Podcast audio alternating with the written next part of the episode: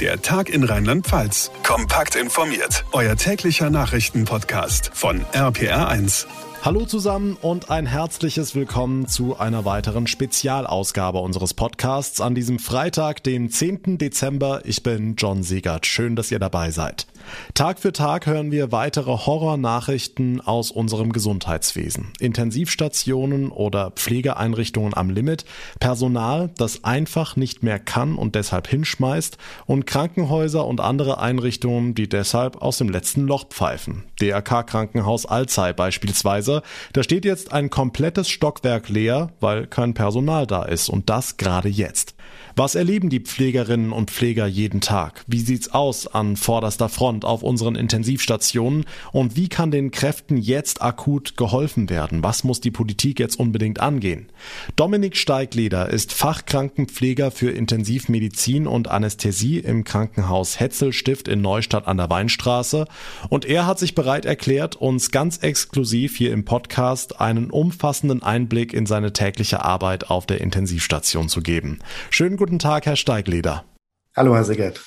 Außerdem gibt uns die Präsidentin des Deutschen Pflegerats, Christine Vogler, einen Überblick über die deutschen Pflegeeinrichtungen, welche Erwartungen sie an die neue Ampelregierung hat und mit welchen Gefühlen sie auf das diesjährige Weihnachtsfest in den Pflegeeinrichtungen blickt. Das erläutert sie uns ebenfalls heute im Podcast. Hallo, Frau Vogler. Ja, schönen guten Tag. Hallo, Herr Segert. Herr Steiglieder, fangen wir mit Ihnen an im Hetzelstift in Neustadt auf der Intensivstation. Wie ist da die aktuelle Situation? Sind Sie schon am Limit? Pauschal würde ich jetzt erstmal sagen, ja. Ähm, da geht es uns aber sicherlich nicht anders als den meisten anderen Krankenhäusern im Moment. Und ich habe auch große Sorge, wenn ich jetzt ähm, in die nächsten zwei Wochen Zukunft schaue, das anhand der steigenden Zahlen konnte man bisher ja immer ablesen. Mit etwas Verzug steigt auch die Belegung der Intensivbetten und der Krankenhäuser generell. Und ich glaube, da wird es nochmal ähm, richtig interessant und anstrengend dann für alle Beteiligten. Okay, haben Sie konkrete Zahlen, also wie viele Betten noch frei, beziehungsweise wie viele Betten mit Covid-Patienten belegt sind? Ähm, das ist schwierig zu beantworten, zumal, also ich habe bis letzt gerade einen Bericht von einem Kollegen gesehen, der sagte, es, die Situation, dass es kein Intensivbett mehr gibt, gibt es eigentlich nicht, denn wir triagieren und triagieren und triagieren. Und wenn der nächste ähm, Schwerkranke kommt, dann muss der gehen, der am ehesten eine Chance hat, außerhalb einer Intensivstation zu überleben. Und so geht das eben in Deutschland im Moment ähm, täglich. Das ist vor allem pandemiebedingt jetzt, aber das war sicherlich auch vorher schon ein Problem, dass man viel zu oft triagieren musste. Also die Triage ist ja eigentlich ein Mittel für Notfallsituationen, wo man klar entscheiden muss, dieser Patient hat diese Chancen, ähm, bei dem können wir noch was erreichen oder nicht. Ähm, und das gehört eigentlich nicht in den normalen Krankenhausablauf. Aber leider und jetzt in der Pandemie wirklich zunehmend und verstärkt haben wir genau dieses Problem, diese Triage zu machen, 24 Stunden am Tag. Hm, jetzt haben Sie die Triage angesprochen, ein Begriff, den wir jetzt erst in der Pandemie gelernt haben, in den letzten zwei Jahren. Ist das also auf der Intensivstation nicht der Normalfall? Also jetzt beispielsweise im Rettungsdienst, da kommt man an eine Unfallstelle und man triagiert ja quasi auch, indem man sich zuerst um diejenigen kümmert, die die größten Überlebenschancen haben. In der Notfallmedizin scheint die Triage also unvermeidbar, aber Sie sagen in der Intensivmedizin eigentlich nicht der Normalfall das sollte nicht der Normalfall sein. Ja, mhm. das, ähm, da hat man eigentlich, sollte man die Ressourcen haben, um alles überlegt anzugehen und jeden versorgen zu können, der uns zugewiesen wird oder der unsere Hilfe aufsucht. Ähm, aber das System krängelt ja schon lange, auch schon lange vor der Pandemie. Und auch da war es oft so. Also es ist schon lange so, dass man Operationen verschiebt. Das kennen wir alle ähm, aus sämtlichen Nachrichten und so, auch vor der Pandemie schon weil wir auch da triagieren müssen. Wir haben nicht genug Personal und ähm, ja, ist die elektive, also die, die geplante Operation am Knie wegen einer Arthrose oder so, ähm, können wir die verschieben, weil jetzt gerade noch jemand kam mit einer akuten Blinddarmentzündung, den wir definitiv operieren müssen. Ähm, und mangels Kapazitäten ist das eben so, dass das immer mehr wird. Und im Moment sprechen wir darüber, dass eben auch in den Krankenhäusern nicht mehr das normale Kontingent an OP-Kapazitäten läuft, sondern dass alle, zumindest mal hier in unserer Region, wir haben ja da einen sehr regen Austausch auch zwischen den Kliniken, ähm, auch trägerunabhängig, ähm, ihr Programm eben so weit herunterfahren, weil sie die Leute alle ähm, auf der stationären Versorgung und Intensivversorgung von den Patienten brauchen. Warum glauben Sie, dass die Triagen der öffentlichen Wahrnehmung dann ja so eine Art Neuerfindung durch Corona ist, wenn das Ganze ja schon seit längerem ein Problem ist, wie Sie sagen? Hm, ich glaube, es wird einfach jetzt mehr thematisiert. Das ist ein sehr unangenehmes Thema. Ähm, darüber wurde vorher eben im Umfeld, ähm, im, im Raum der Medien nicht so viel berichtet. Es hat ja auch jetzt primär niemanden direkt, sage ich jetzt mal, akut betroffen, weil das ähm, zwar auch zum Tagesgeschäft gehörte, aber wie gesagt, ob meine geplante Knieoperation jetzt Montag stattfindet oder eine Woche später, ähm, das bringt nicht mein ganzes Leben durcheinander. Ähm, jetzt ist es eben so, dass jetzt eine Triage-Entscheidung eben über Leben und Tod entscheiden kann. Und diese Bilder, wie wir sie aus Bergamo kennen, von äh, Anfang der Pandemiesituation, sich eben doch auch durch ganz Deutschland ziehen. Und die werden wir in, den, in der nächsten Zeit in den Medien auch wieder häufiger sehen, leider. Christine Vogler, Präsidentin des Deutschen Pflegerats, auch heute hier im Podcast zu Gast. Frau Vogler, Sie haben das jetzt alles gehört. Herr Steigleder hat die Situation in den Krankenhäusern skizziert und Sie kriegen ganz ähnliche Eindrücke geschildert, ne? Hm. Ich hatte gestern ein Telefonat mit einem jungen Pfleger, der auf einer Intensivstation ähm, arbeitet, der mich angerufen hat. Da ging es um eine besondere Thematik. Und der hat mir zum Beispiel erzählt, dass er wirklich tatsächlich, er kam aus seinem neunten Dienst und ähm, und hat noch zwei Dienste vor sich, weil eben, weil eben keiner da ist und weil die Verantwortungsbereitschaft bei den Pflegenden unglaublich hoch ist. Und er sagt, er kann ja nicht nicht kommen, so. Und ähm, gleichzeitig hat er dann aber auch geschildert, dass es natürlich schwierig ist, weil wenn er nach vorne schaut, ist es so, dass er gar nicht sieht, dass sich die Bedingungen verändern. Und was er auch total schwierig empfunden hat, war, wenn er dann liest, ne, ähm, die Intensivstationen laufen jetzt wieder voll. Die waren ja vorher auch voll. Es waren eben andere Patientinnen und Patienten, die haben natürlich unter Umständen nicht so einen hohen Pflegebedarf wie die Covid-Patienten, wo man sich auch selber so schützen muss, wo man sich ankleiden muss, wo man schwitzt den ganzen Tag. Das kriegt man ja auch mit. Ähm, das ist der eine, der sozusagen eine kurze Beschreibung. Und eine andere kurze Beschreibung von einer Kollegin aus dem Pflegeheim, ähm, die gerade die verantwortlich leitet. Äh, mit der hatte ich letzte Woche Kontakt. Die hat eben erzählt, dass sie jetzt wieder das Besuchermanagement umstellen, dass sie mit aller Macht versuchen, tatsächlich auch dafür zu sorgen, dass Angehörigen, die, die Töchter, die, die, die, die Söhne zu ihren Müttern und Vätern können in den Pflegeheimen, äh, die ja zum Teil auch schon alt sind. Ne? Wenn ich einen 90-Jährigen oder einen 95-Jährigen besuche, da kommt da ja ein, ein 70- oder auch 75-Jähriger zum Besuch.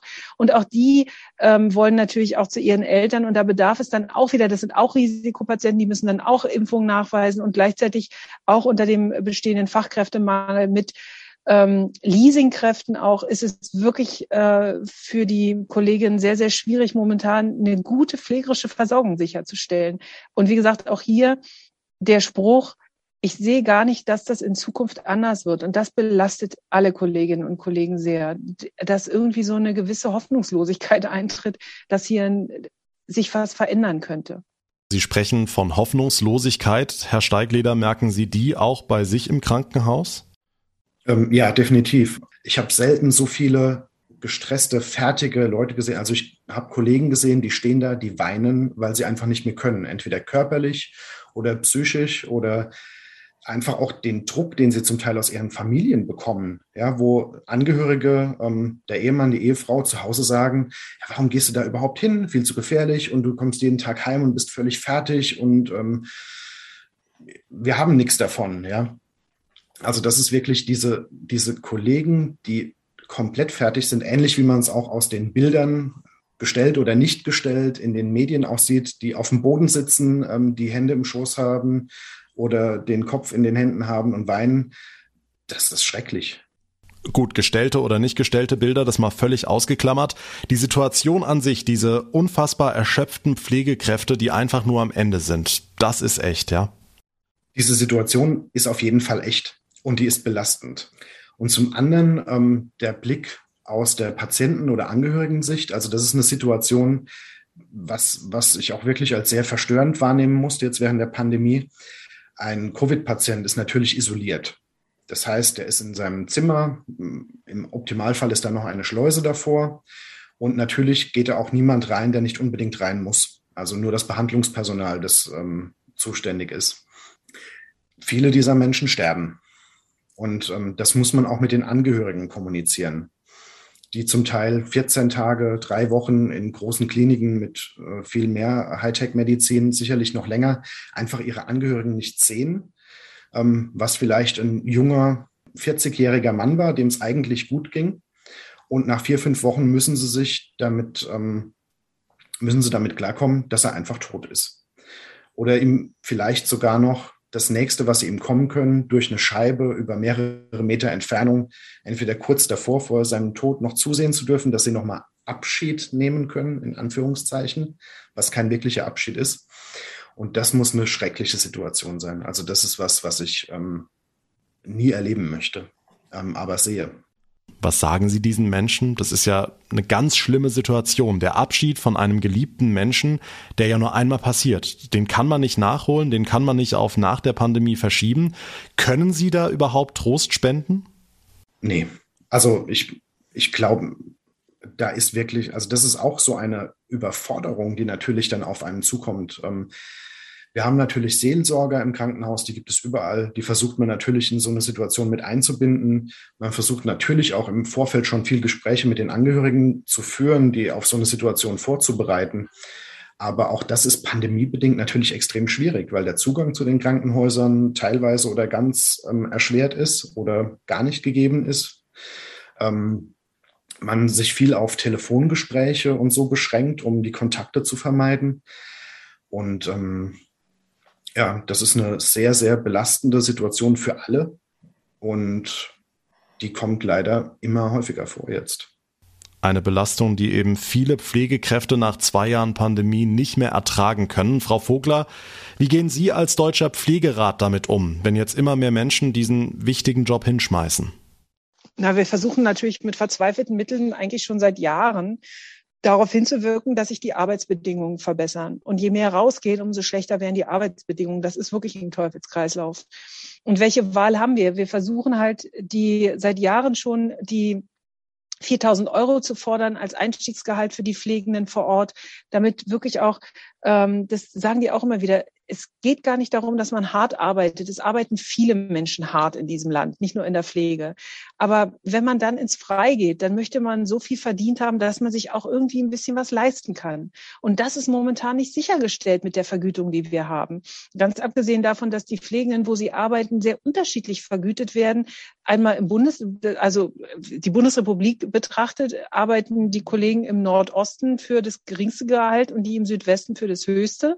Ähm, aber auch noch nicht so hoch, dass man irgendwie da äh, freudvoll sein kann. Und die Kolleginnen in den Kliniken bekommen mehr Geld als die in den ambulanten Versorgungsbereichen.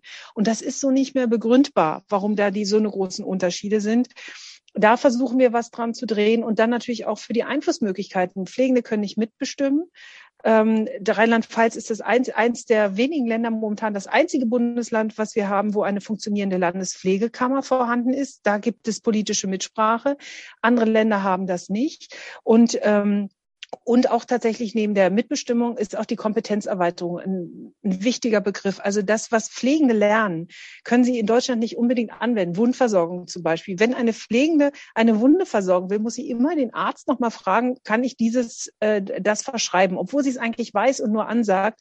Und das ist natürlich äh, für die Attraktivität des Berufes nicht besonders zuträglich. Also und das versuchen wir, diese einzelnen und noch viele andere Punkte versuchen wir seit Jahren zu platzieren, sind damit politisch tatsächlich ähm, nicht angekommen.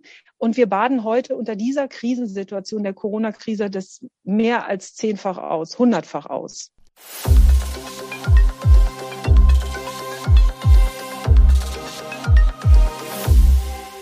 Fast 800 neue Corona-Fälle in den Krankenhäusern, fast 150 neue auf den Intensivstationen. Die Lage in Rheinland-Pfalz, Zahlen des Landesuntersuchungsamtes aus den vergangenen Wochen. Wir sprechen heute hier im Podcast über die höchst angespannte Situation in unserem Gesundheitswesen, unter anderem mit Dominik Steigleder, Intensivpfleger aus Neustadt an der Weinstraße. Angesichts dieser Zahlen und ihrer ganz persönlichen Eindrücke, glauben Sie, dass eine Überlastung des Gesundheitswesens eigentlich überhaupt noch zu vermeiden ist? Ähm, die, wird, die wird definitiv kommen. Man muss bedenken, dass das Problem ähm, ist ja das Wirtschaftssystem, auf dem das Krankenhauswesen in Deutschland aufgebaut wird. Also egal, ob jetzt ähm, öffentlich-rechtlicher Träger oder kirchlicher Träger oder privater Träger, ähm, alle Krankenhäuser sind nur noch ähm, Wirtschaftsunternehmen. Ähm, das ist politisch so gewollt gewesen. Ähm, das hat man irgendwann umgestellt. Und ähm, genau das führt jetzt eben zu dem Problem, dass alle sehr wirtschaftlich denken und alles versuchen auf ein Minimum zu reduzieren. Und wenn man das über Jahre lang beibehält und die Spirale sich immer weiter nach unten dreht und dann kommt so eine unvorhergesehene Pandemiesituation hinzu, dann kollabiert das System natürlich. Und da wird auch keiner was dagegen tun können. Auch die Zahlen, die wir jetzt in den Medien präsentiert bekommen, ähm, an Intensivbetten und freien Intensivbetten, sind meiner Ansicht nach ähm, nicht zu 100 Prozent so hinzunehmen, weil man bedenken muss, die Politik hat es ja ganz geschickt gemacht. Sie hat gesagt, hey Krankenhäuser, wie viel Intensivbetten könnt ihr denn vorhalten? Wir bezahlen euch auch für jedes Bett, das ihr habt. Ähm, dann können Sie sich vorstellen, dass die Krankenhäuser nicht durchrechnen, wie viel Personal haben wir und können wirklich adäquat ein einzelnes Bett versorgen, sondern die gucken, wie viel Geräte haben wir hier stehen, wie viel Personal hätten wir im Optimalfall. Und ähm, das melden wir dann. Und das sind die Betten, die es im Moment gibt und die trotzdem immer weniger werden. Hm, Sie sagen, das sei politisch so gewollt. Warum? Also wer bzw. was hat da Schuld dran? Es ist schwer zu sagen. Also ich glaube, ähm, das ursprüngliche Problem war, ich glaube 2002 war das, als das DRG-System, also dieses Fallpauschalenprinzip eingeführt wurde. Man hat äh, als Krankenhaus einen Patienten, der zu einem kam, behandelt, operiert, weiterversorgt und das, was man an Ausgaben hatte, in Rechnung gestellt und bekam das von den Kassen ähm, wieder das Geld. Ähm, seit 2002 gibt es dieses Fallpauschalensystem. Das heißt, ich kann jetzt keine Zahlen direkt benennen, aber sagen wir mal, für jemanden, der eine Gallenoperation bekommt, ähm, kriegt das Krankenhaus 5000 Euro. Mehr oder weniger, es gibt noch einzelne Zusätze, aber ähm, mehr oder weniger das, egal was das Krankenhaus dafür aufwenden muss. Das heißt, es lässt natürlich den Spielraum zu sagen, okay, wenn wir den Patient ein paar Tage kürzer hier behalten können, ähm, machen wir im Endeffekt einen Gewinn. Und wenn wir das Ganze dann noch mit ähm, weniger Material oder Personalressourcen gewährleisten können, wird unser Gewinn noch größer. Und ähm, es ist ja nicht nur in den Krankenhäusern so, sondern auch in allen anderen Betrieben. Man merkt ja, die ähm, Führungsspitze sind nicht mehr die, die die Betriebe in den Betrieben gelernt haben, in den Betrieben groß geworden sind, sondern das sind gezielt BWLer, die man sich einkauft, ähm, die eine gute Bilanz darstellen sollen, in den großen Aktiengesellschaften sowieso. Ähm, aber auch in den kleineren Betrieben, die einfach eine GmbH oder so ein Klinikum sind. Also es sind die Zahlen, die eine Rolle spielen und da möchte dann natürlich auch jeder BWLer, der da eingestellt wird, die Besten liefern können.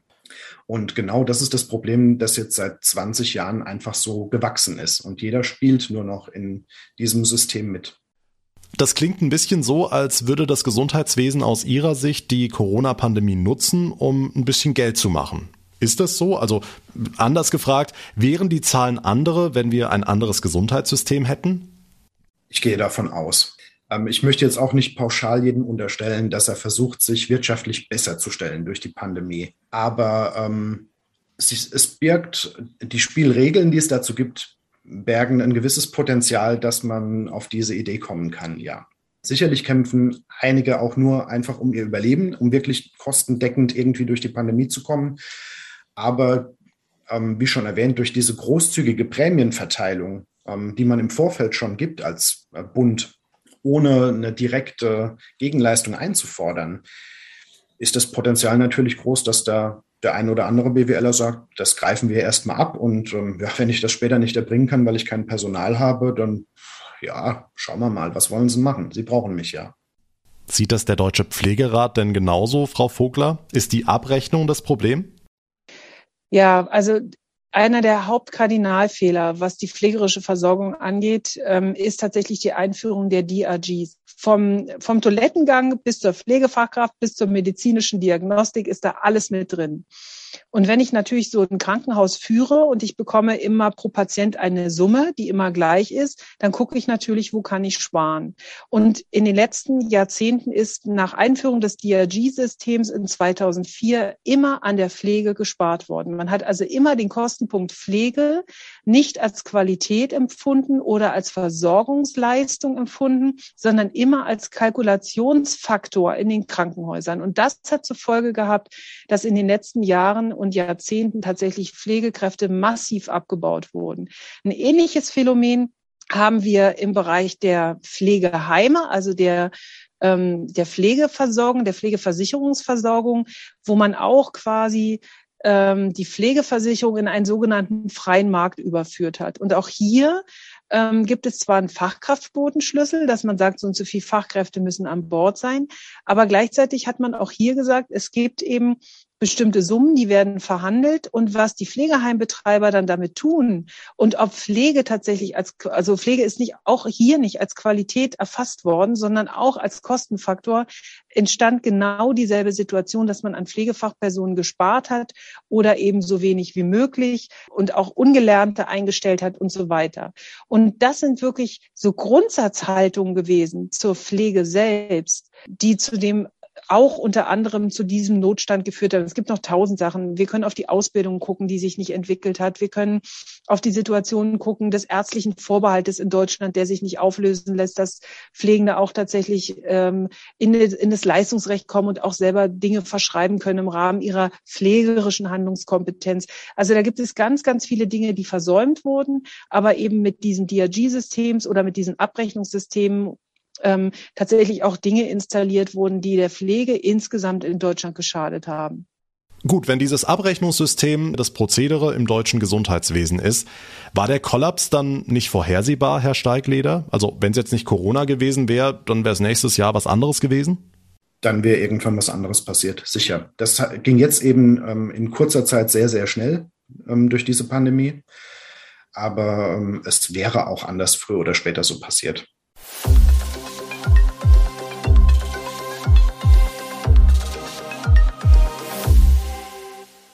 Kommen wir zur Intensivbettenbelegung. Herr Steigleder, welche Rolle spielt die Impfquote dabei? Wird ja wahnsinnig viel drüber diskutiert.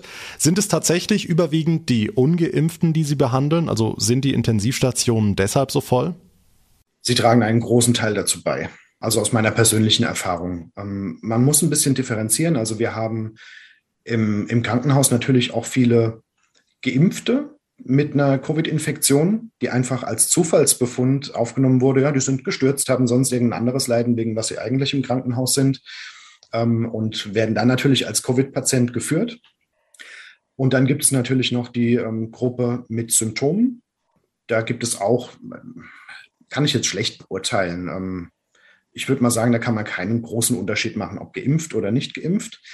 Wo man allerdings einen ähm, gravierenden Unterschied erkennen kann, ist im Verlauf der Erkrankung. Also gerade auf der Intensivstation. Ähm, und so ist auch das Feedback aus, von meinen Kollegen auch aus vielen, vielen anderen Kliniken, die sagen pauschal einfach, die Ungeimpften sterben dann einfach, die, die auf der Intensiv landen. Und ähm, das ist auch so das, was ich sehe. Da spielt es keine Rolle, ob das ein 36-jähriger junger Mann ist, der ansonsten gesund ist. Ähm, ein 55-Jähriger, der ansonsten gesund ist. Ähm, das waren jetzt gerade aktuelle Fälle. Das spielt keine Rolle. Und im Zimmer nebendran ist dann der 80-Jährige ähm, auch mit einer Covid-Pneumonie, also einer Lungenentzündung dadurch. Der braucht auch Sauerstoff, dem geht es schlecht, aber trotz vieler Vorerkrankungen ähm, kommt er durch. Also das sind die zwei Bilder, die man zum Teil wirklich, wenn man vor diesen Patientenzimmern steht, einmal rechts, einmal links sieht. Und ähm, das ist auch das Feedback, äh, Feedback von vielen Kollegen, die das genauso wiedergeben. Also die ungeimpften tragen insofern viel dazu bei, dass die Intensivstationen an ihr Limit kommen, weil sie einfach äh, länger liegen, mehr Kapazitäten verbrauchen, was jetzt die Gerätemedizin angeht, was die Personalintensivität ähm, angeht. Und ähm, ja, das sind dann letztendlich die, die nach zwei, drei Wochen ähm, Maximalbehandlung dann doch versterben. Hm, wenn Sie dann diese schweren Verläufe von Menschen ohne Impfung hautnah erleben, sind Sie dann sauer auf diejenigen? Ähm, nein, äh, jetzt nicht, nein, nicht direkt.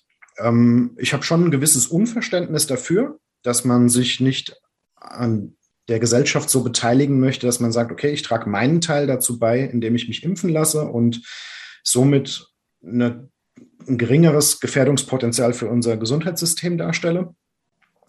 Ähm, das wird natürlich auch von dem einen oder anderen situativ ähm, mal ein bisschen härter geäußert oder weniger hart geäußert. Das ist aber absolut verständlich bei jemandem, der jeden Tag ähm, da, dort arbeitet. Ähm, natürlich bekommen die keine andere Behandlung als Geimpfte. Also das ist ganz klar. Ich habe neulich in den Kommentaren auf Instagram unter irgendeinem Beitrag zu den vollen Intensivstationen gelesen, ich weiß nicht mehr, wo genau es war. Wenn man den Druck jetzt auf ungeimpfte so erhöht, weil sie zur Überlastung des Gesundheitssystems beitragen, dann müsste man jeden Übergewichtigen oder jeden Raucher genauso in die Pflicht nehmen. So oder so ähnlich war's. Kann man das denn so vergleichen? Was sagen Sie zu so einem Kommentar? Ist eine schwierige Frage. Ich persönlich sehe es schon ähnlich. Ähm denn man muss so ein bisschen differenzieren. Also bei einem Übergewichtigen habe ich jetzt als Mitmensch erstmal ähm, keine Nachteile direkt zu befürchten. Der gefährdet mich nicht. Ähm, bei einem Raucher ist es schon ein bisschen anders. Deswegen werden die mittlerweile auch aus Restaurants und Kneipen und so ausgeschlossen, was auch völlig berechtigt ist, um andere zu schützen. Und die nächste Stufe ist dann eben das mit dem ähm, geimpft sein oder nicht. Ja? Also wir hatten auch vor ein paar Jahren die Masernpflicht eingeführt, ähm, wo es auch darum ging, eine Pandemie vorzubeugen und die Gesellschaft zu schützen. Da ging die Umsetzung auch. Ich finde, es ist politisch im Moment sehr, sehr schlecht ähm, kommuniziert. Man macht ganz klare Beschuldigungen. Klar, die Pandemie der Ungeimpften, die sind verantwortlich ähm, für die Krankenhausbelegung. Ich finde, es sollte natürlich jeder für sich entscheiden können, ob er sich impft oder nicht, aber dann muss ich auch mit den entsprechenden Konsequenzen leben. Gutes Stichwort, unsere neue Bundesregierung hat ja die Impfpflicht angekündigt. Erstmal einrichtungsbezogen für Gesundheitsberufe, später dann allgemein. Jetzt haben Sie gesagt, die Impfung soll eine persönliche Entscheidung bleiben. Wie stehen Sie dann zur Impfpflicht? Ja, wie gesagt, also ich finde grundsätzlich ähm, darf, darf jeder entscheiden, ob er sich impfen lassen möchte oder nicht. Das finde ich okay. Aber ich finde, die Konsequenzen müssten dann eben ganz klar dargelegt werden. Ähm, wenn, wenn man sich dazu entscheidet, zu sagen, okay, auch im Gesundheitssystem müssen alle Mitarbeiter geimpft sein, ist die Konsequenz eben, dass ungeimpfte Mitarbeiter nicht mehr arbeiten können. Damit müssen dann eben beide Seiten leben. Ich kann Ihnen auch sagen, Überstunden bei jeder Pflegekraft, bei jedem Arzt, ähm, die steigen ins Unendliche. Also jeder hätte sogar die Möglichkeit zu sagen, ich sitze das aus. Ich bin ungeimpft, dann baue ich erstmal meine Überstunden ab und nehme meine Urlaubstage und nach der Pandemie sehen wir uns wieder. Hm, aber haben Sie dann nicht die Befürchtung, dass es zum Supergau kommt? Also wenn tatsächlich viele der ungeimpften Kolleginnen und Kollegen hinschmeißen angesichts einer Impfpflicht, würde der Personalnotstand doch nur noch größer werden, oder? Also in unserer Einrichtung jetzt nicht. Nein. Mhm. Soweit ich das von Kollegen weiß, sind auch in den ähm, Einrichtungen in unserer Region hier die meisten Mitarbeiter ähm, geimpft. Einfach weil sie diese Bilder auch jeden Tag sehen. Also wenn Sie das erste Mal jemanden sehen, der keine Luft mehr bekommt, weil er eine Lungenentzündung hat und das eben nicht nur einmal im Berufsleben, sondern mittlerweile einmal am Tag oder ähm, noch, noch öfter oder dann sogar einen Menschen sehen, der genau daran verstirbt und wie die auch sterben, ähm, unter welchem Kampf, dann sieht man es vielleicht halt nochmal mit anderen Augen als jemand, der damit eigentlich nichts zu tun hat, weil er eh jetzt in der Pandemie von zu Hause arbeitet. Das einzige Problem ist, dass er nicht mehr ins Fitnessstudio kommt, ohne Test ähm, oder ohne Impfung. Ja, ähm, aber das normale Leben läuft, kann ja halbwegs reduziert nebenher laufen. Ähm, da habe ich schon auch ne, Verständnis darf ich in dem Fall nicht sagen, aber ich kann nachvollziehen, warum da manche sagen, nee, das brauche ich gar nicht so.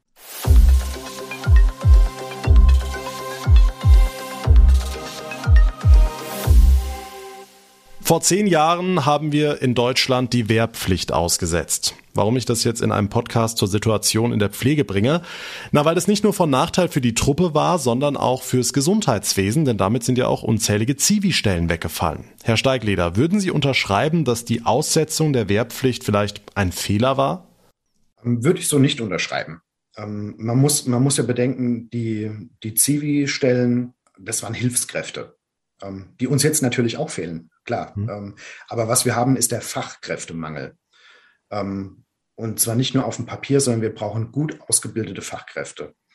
Ähm, jetzt in der Pandemie umso mehr. Also so ein Covid-Patient, der bringt erfahrenes Personal, erfahrene Intensivmediziner, Pflegepersonal, die es schon 20 Jahre machen, an ihre Grenzen. Ähm, jemand nach einer Ausbildung oder der so als Quereinstieg über Rettungsdienst ähm, oder sonst was da reinkommt, der ähm, hat einfach nicht diese Fachkompetenz, die man braucht, um, um so Patienten zu betreuen. Und ähm, ja, die Fachkräfte sind das Problem. Natürlich hat sich da auch die Bundesregierung schon seit Jahren Gedanken dazu gemacht. Also ich glaube, es gab irgendwann, ich habe es vorher noch mal nachgeschlagen, das Pflegeneuausrichtungsgesetz 2012 oder so schon und dann die Pflegestärkungsgesetze, die danach kamen, 15, 16, 17, wo man klar schon gesagt hat, ähm, wir stecken eine Milliarde zusätzlich in die ähm, stationären Einrichtungen, um mehr Pflegepersonal zu gewinnen. Das ist aber natürlich dann alles irgendwie versackt. Dann kam mhm. 2019 ähm, diese, dieses Gesetz, das es zugelassen hat, dass jede zusätzlich eingestellte Pflegekraft refinanziert wurde. Tolle, tolle Idee von der Politik, eine super Sache. Die Umsetzung ist dann, um wieder auf unsere BWLer zurückzukommen, natürlich so.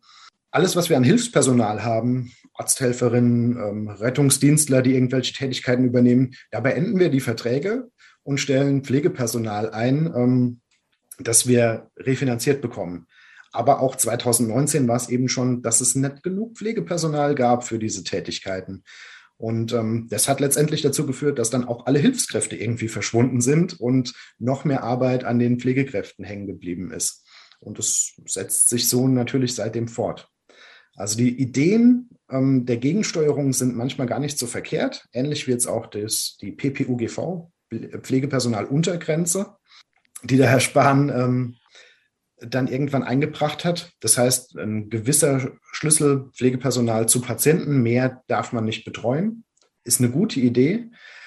Aber auch hier hat der BWLer natürlich seinen Stift wieder angesetzt und gesagt, ah, super. Das heißt, wir brauchen gar nicht mehr Personal als das, was da steht. Also Fachkräfte auf der Covid-Station würde man durch die Wehrpflicht auch nicht bekommen. Aber Frau Vogler vom Deutschen Pflegerat, würde das häufig diskutierte verpflichtende soziale Jahr dem Gesundheitswesen nicht trotzdem helfen? Ja, die Diskussion geht ja oft einher. Ne? Gerade wenn man auch, ähm, sagen ja auch viele äh, Menschen, die in der Pflege sind, dass sie auch über den, über das freiwillige soziale Jahr erstmal überhaupt den Zugang in diese Berufe be bekommen haben und so. Und ähm, ich würde gar nicht, ich würde ein freiwilliges soziales Jahr gar nicht bezogen nur auf die Pflegeberufe machen, sondern ich fände es generell eine gute Überlegung für Deutschland, ob die Menschen, die in diesem Land aufwachsen, in jungen Jahren, bevor es sozusagen ins Leben hinausgeht nach den Schulen, ein gesellschaftliches Jahr absolvieren, in dem sie eben gemeinnützige Arbeit verrichten, wie die auch immer aussieht. Also unterstützende soziale Arbeit, wo sie vielleicht in Felder kommen, die ihnen später verwehrt werden. Ich glaube, das wäre eine Überlegung für Deutschland, ähm, die uns allen gut tun würde. Einmal die ältere Generation, die auch wieder Verantwortung für die Junge übernimmt, sie auch in diese sozialen Felder einzuführen und auch für die jüngere Generation, die einfach auch einen Blick auf die sozialen Felder, die auch Unterstützung bedarfen, ähm, zu bekommen und an, einfach an, auch andere Lebenswelten zu erleben. Okay, lassen Sie uns auf das anstehende Weihnachtsfest schauen. Sind Sie denn zuversichtlich, dass die Festtage in diesem Jahr für Alten- und Pflegeheime etwas entspannter werden? Naja, letztes Jahr, Sie haben es ja schon angedeutet, ist es so, dass wir hatten letztes Jahr keine Impfung mit den Testungen. Wir wussten sehr viel weniger über äh, den Coronavirus. Und wir sind heute, Gott sei Dank, was einmal das Wissen angeht, aber auch was die Impfung angeht, tatsächlich sehr viel weiter. Was wir, wo wir jetzt wirklich ganz schnell machen müssen, sind die Boosterimpfungen für die Generation, die jetzt in den Heimen ist, weil die steht jetzt an. Wir müssen also Sorge dafür tragen, dass geboostert wird, wie verrückt in ganz Deutschland überall. Und ähm, und wir müssen schauen, dass wir die Impflücken schließen. Wir könnten das alles vermeiden, wenn die Menschen sich impfen lassen würden. Und betrachtet zu den Pflegeheimen kann ich auch nur sagen, jeder Mensch, der heute losmarschiert und sich impfen lässt oder boostern lässt, sorgt dafür, dass wir gemeinsam Weihnachten feiern können, auch in den Pflegeheimen. Die sorgen auch für die anderen. Und von daher kann man immer nur immer wieder appellieren, Leute, lasst euch impfen, wenn schon nicht für euch selbst, dann für die anderen. Eben dann für die Kolleginnen und Kollegen in den Heimen und auch für die Angehörigen. Und da ist es mir auch nochmal wichtig zu sagen, ne, die Pflegenden sind ein exponierter Beruf. Der setzt sich jeden Tag auch einem erhöhten Risiko der Infektionen aus. Und an der Stelle auch nochmal, die WHO hat jetzt ähm, die Zahlen rausgebracht. 145.000 Pflegende sind aufgrund einer Corona-Infektion weltweit gestorben. Und ich glaube, dass wir diese Zahl, die wird steigen. Und jeder, der sich impfen lässt, wird dafür sorgen, dass von mir aus die Zahl zumindest in Deutschland nicht noch höher wird. Jetzt haben Sie indirekt schon meine abschließenden Frage vorweggegriffen, nämlich, was wünschen Sie sich persönlich zu Weihnachten? Von der Bevölkerung haben Sie jetzt gesagt, eine hohe Impfbereitschaft. Und was würden Sie sich von der Ampel wünschen in Berlin? Hm. Also einmal tatsächlich ähm, die Ampelkoalition hat in den Koalitionsvertrag viele Dinge stehen, die wir tatsächlich auch in den letzten Jahren immer wieder gefordert haben.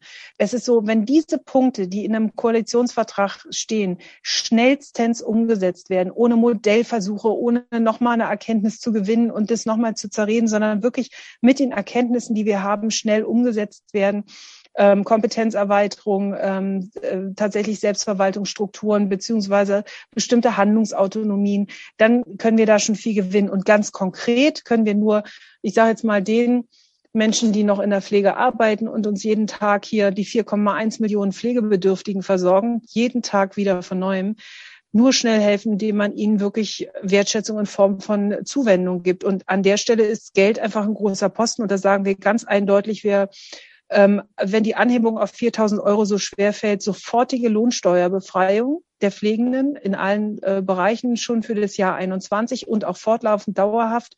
Und ähm, und dafür Sorge tragen, dass es eine Gerechtigkeit für die Berufsgruppe gibt an jeder Stelle, wo sie arbeitet und auch man auf die Qualifizierung guckt, natürlich diejenigen, die sich weitergebildet haben, auch entsprechend entlohnt werden. Also da gibt es viele Wünsche, die wir haben. Sie merken schon, wir haben da viele Ideen äh, mit dabei und ähm, ja, wir hoffen sehr. Wir hoffen bei jeder Koalition neu, dass es diesmal besser wird. Gleiche Frage an den Intensivpfleger, Herr Steigleder. Was wünschen Sie sich von der Ampelregierung? Eine Umstrukturierung des Gesundheitssystems. Also ich finde, das Gesundheitssystem, können, wenn ich mir das wünschen dürfte, natürlich, sollte wieder in die öffentliche Hand gehören. Ähm, dass man gar nicht mehr diesen betriebswirtschaftlichen Aspekt da drin hat, sondern dass der Staat die Vorsorge für die Gesundheit seiner Bürger übernimmt und das, was an Kosten dafür entsteht, eben über den Staat getragen wird, natürlich über die Einnahmen der Krankenversicherungen etc. Aber ich glaube, das wäre die einzige Lösung, die richtig gut funktionieren würde. Ähm, bei allem anderen, egal wie viel Geld man jetzt in die Hand nimmt, um das zu unterstützen, wäre es sicherlich nur eine machbare Lösung im besten Falle. Sagt Dominik Steigleder, Fachkrankenpfleger für Intensivmedizin und Anästhesie am Krankenhaus Hetzelstift in Neustadt. Vielen, vielen Dank für all Ihre Eindrücke und das sehr offene Gespräch. Sehr gerne, hat mich gefreut, danke. Und natürlich auch vielen Dank an die Präsidentin des Deutschen Pflegerats, Christine Vogler. Tschüss und machen Sie es gut. Tschüss, Herr Segert.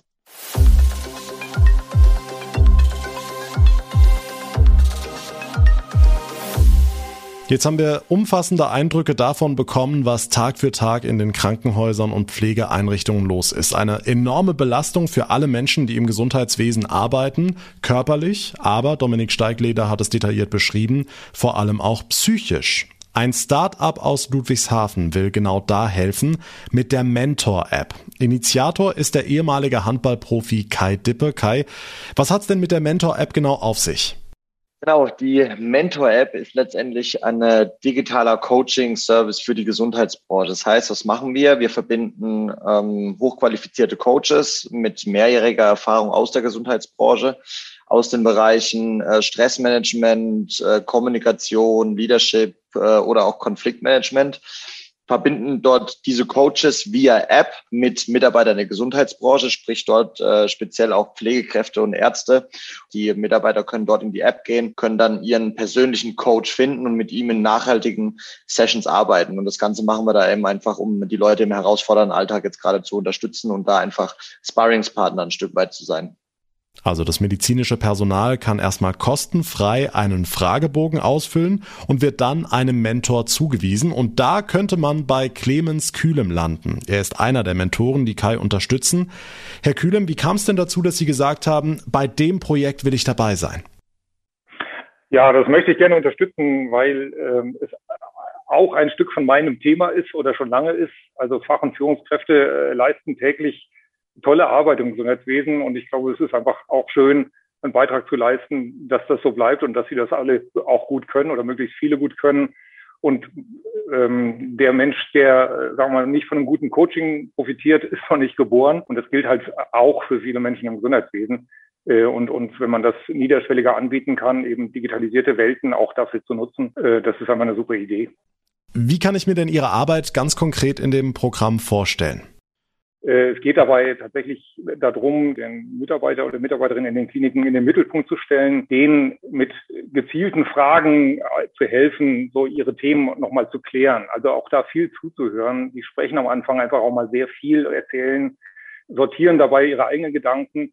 Und dabei muss man einfach sehr, sehr gut zuhören, gute Fragen stellen und einfach seine, seine Coaching-Methoden einfach auch zur Hand haben und Schritte zu identifizieren, die eben die, die, die, Leute auch selber gehen können, die zu ihnen passen, äh, dass es ihre Schritte sind. Und das ist halt die große Aufgabenstellung, den Klienten eigentlich zu helfen, ihre eigene Lösung zu finden, die zu ihnen passt. Und dabei eben als neutraler Coach zu assistieren sozusagen, das ist eigentlich die große Aufgabenstellung dabei.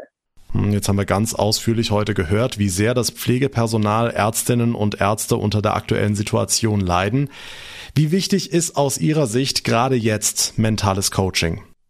Der Bedarf ist gerade gestiegen und in, in vielen Bereichen sogar akut sehr hoch, weil viele kommen gerade in diesen Situationen äh, in der Pandemie, das ist ja bundesweit auch durchaus noch unterschiedlich, aber in den Hotspots kommen einfach viele an ihre Grenzen.